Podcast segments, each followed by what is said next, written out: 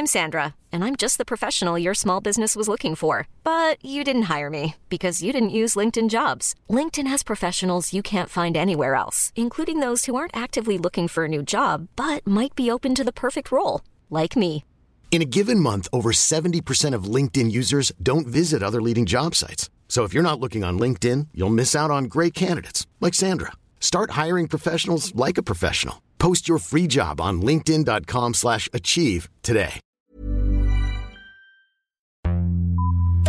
Vox Polony.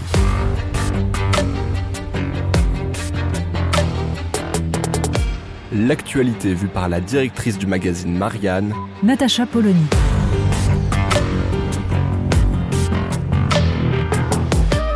Vox Polony. Dans son édition du dimanche 28 mars, le JDD publie un sondage, un sondage IFOP fiducial, sur le Rassemblement national et l'image de Marine Le Pen.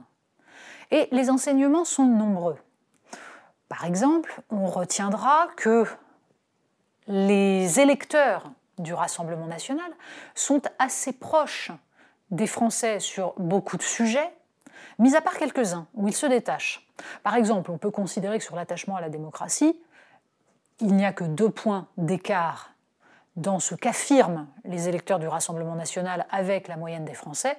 Bref, ils sont tout aussi attachés à la démocratie.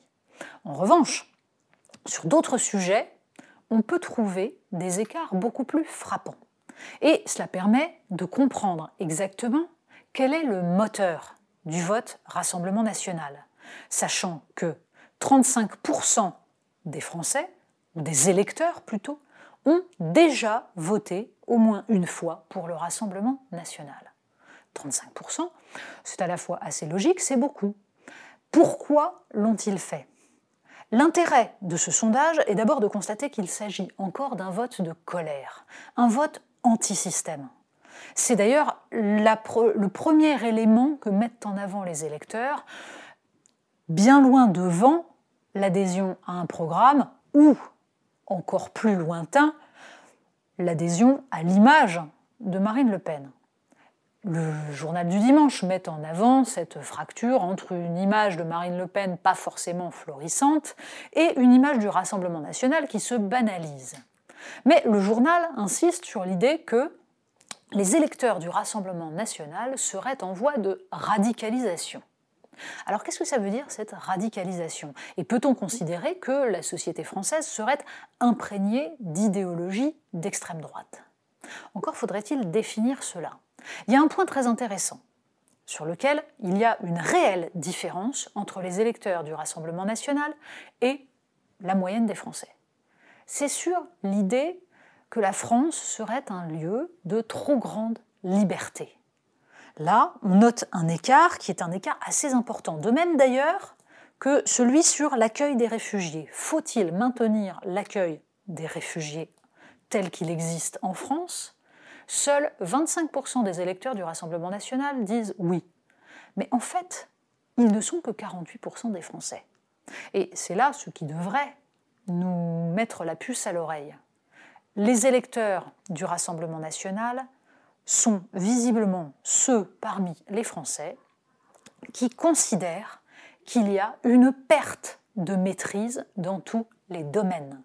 Et c'est le sens de leurs réponses quand elles sont plus violentes, plus radicales que le reste des Français. Mais en fait, il serait intéressant de se demander ce que ça nous révèle sur le plan démocratique et sur la perception que l'ensemble des Français a de la capacité des citoyens à décider de leur destin. Les éléments où le Rassemblement national se détache sont ceux qui ont trait au déclin de la France, à la souveraineté. Par exemple, il y a 69% des Français qui considèrent que la France a perdu de sa souveraineté, 69%, ce qui est beaucoup, bien plus que la majorité. Mais ils sont 89% chez les électeurs du Rassemblement national. De même, sur la sécurité, ils sont 62% des Français à considérer que on n'est plus en sécurité nulle part, alors qu'ils sont 81% des électeurs du Rassemblement national à penser cela. Et en fait, quand on analyse tous les items, on s'aperçoit que donc les électeurs du Rassemblement national sont ceux qui se scandalisent plus que les autres de l'idée qu'il n'y aurait plus de maîtrise, qu'on ne pourrait plus décider exactement de ce qui est acceptable ou non dans le pays. Ce qui signifie que ces électeurs, même si on peut s'inquiéter de leur rejet de la notion de liberté, en fait, ont l'impression que ces trop grandes libertés, c'est la loi de la jungle et c'est la victoire de ceux qui ne respectent pas les règles par rapport à ceux qui les respectent.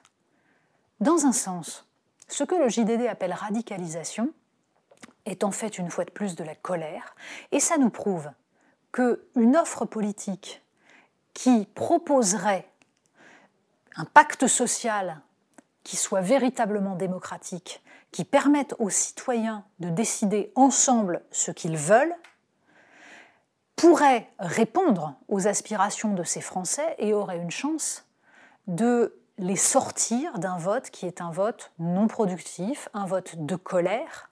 Mais on peut se dire, et c'est dans un sens quelque chose qui doit porter une espérance, c'est que non, ces électeurs n'adhèrent pas à une vision d'extrême droite de la société. Ils ne veulent pas abolir la démocratie, ils veulent simplement pouvoir se dire qu'ils ont une prise sur ce qui se passe et que les gouvernants acceptent leur volonté et l'appliquent.